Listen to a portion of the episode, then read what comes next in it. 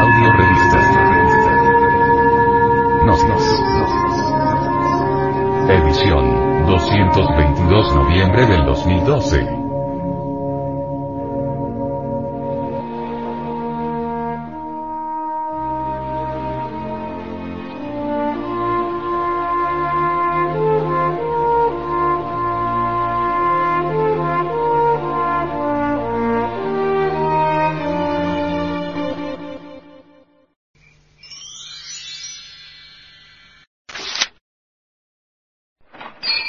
Frente Mundial de Salvación del Planeta.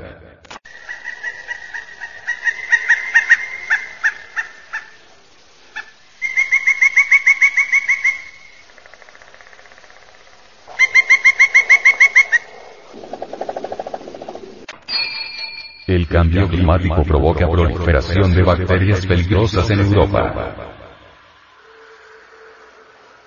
El cambio climático relacionado con la actividad humana causó una repentina aparición de un grupo de bacterias peligrosas en el norte de Europa, que representan el foco de una serie de graves enfermedades. El estudio científico, realizado por investigadores del Reino Unido, Finlandia, España y Estados Unidos, y publicado en la revista Nature Climate Change, indica que el calentamiento de la zona del mar Báltico provocó la difusión de las bacterias Vibrio vulnificus en el norte del continente europeo. Los expertos advierten que estos microbios, amantes de aguas marinas cálidas y tropicales, conducen a una amplia gama de enfermedades e infecciones, desde el cólera hasta la gastroenteritis. Las bacterias pueden entrar al cuerpo humano a través del agua a la hora de bañarse en el mar, así como a través de pescados y mariscos mal cocidos. La investigación realizada determinó que cuando la temperatura superficial del mar aumenta un grado, el número de estas bacterias crece en casi un 200%. Además, el fenómeno va acompañado con la reducción del contenido de sal en el agua, hecho que también favorece a la difusión de las. El estudio sugiere que de 1980 a 2010, las emisiones de gases de efecto invernadero provocaron un aumento de la temperatura de los océanos del mundo en 1,017 grados Celsius, mientras que en el mar Báltico se registró una subida sin precedentes, de entre 0,063 y 0,078 grados por año en el periodo que va 1982 a 2010. Las bacterias, sensibles a estas fluctuaciones, expandieron su territorio de su acogida a gran velocidad. En un futuro cercano, los científicos esperan la aparición de focos de vidrio en nuevos lugares, ya que las bacterias también fueron detectadas en las partes más frías de Chile, Perú, Israel, en la costa noroeste de Estados Unidos, y en el noroeste de España. El venerable maestro, Samael Aumeor, sobre los acontecimientos que se está sucediendo en el planeta, dice. La Tierra toda se está preparando para cambios geológicos formidables, la naturaleza está actualmente pasando por procesos difíciles, está en una gran agonía. El fuego del interior de la Tierra se halla en desasosiego, pero nosotros sobre la epidermis de este mundo nos creemos muy seguros. Levantamos poderosos como si nunca se fueran al suelo, creamos poderosas naves como si éstas nos permitieran a nosotros huir a otros planetas en un instante dado.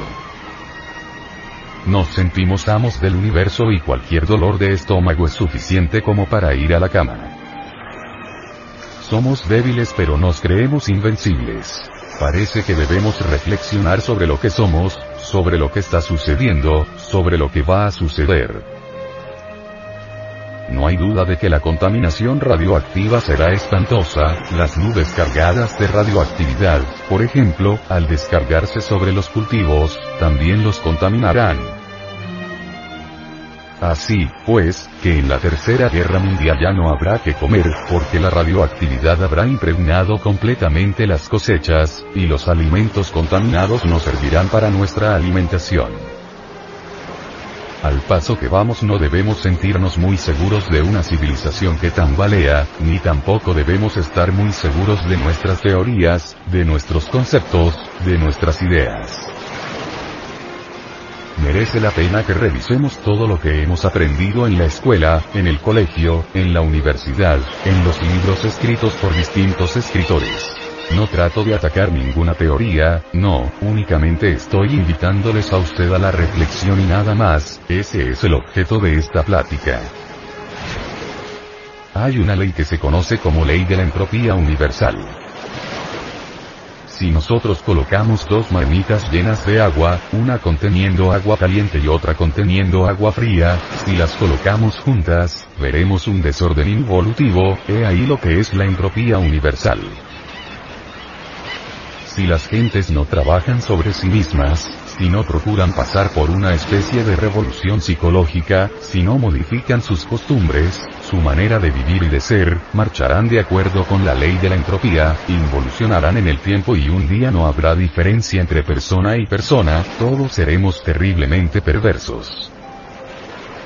En cuanto al planeta Tierra, no podemos negar que está metido dentro de la ley de la entropía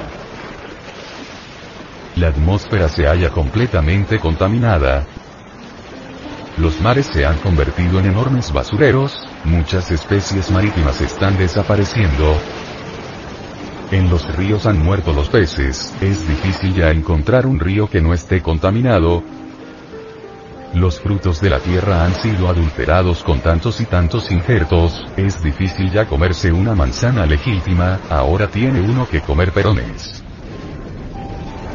Todo esto ha alterado el orden del universo, el orden de la naturaleza.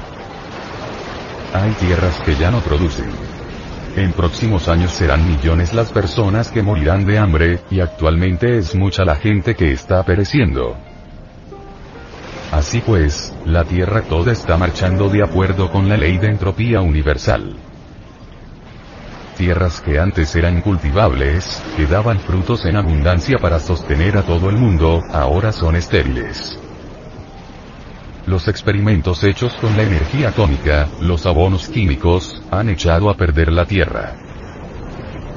Todo marcha en forma involutiva, la Tierra misma en este momento está agonizando y lo más grave es, que está agonizando y nosotros no nos damos cuenta de que está agonizando. Obviamente, si una persona está agonizando, ya sabemos lo que le aguarda, similarmente si nuestro planeta está agonizando debemos entender lo que le aguarda. Un día quedaría igualada la Tierra en todas partes, convertida en un Sáhara, si nosotros somos tan perversos que provocamos guerras atómicas, habrá un día en que vivirá sobre la paz de la Tierra una humanidad pacífica, una humanidad llena de amor, una humanidad inocente y pura, una humanidad bella y sabia. Me parece que este planeta ha salido de entre la conciencia, de eso que se llama Dios, de lo inefable.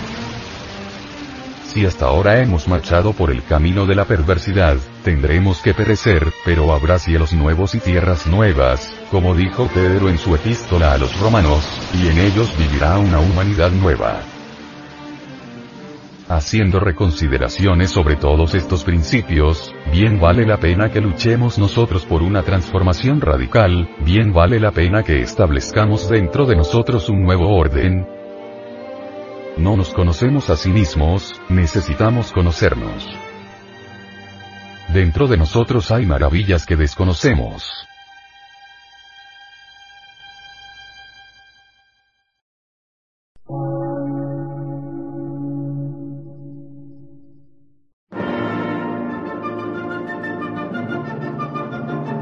Emisora, gnóstica, transmundial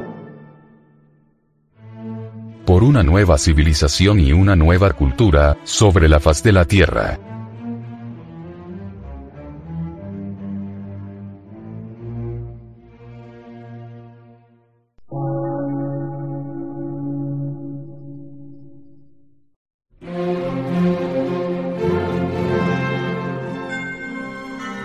Medio de radiodifusión, científico, artístico, místico y filosófico, de la Asociación Colombiana de Centros de Estudios Gnósticos, Antropológicos, Psicológicos y Culturales. A. C.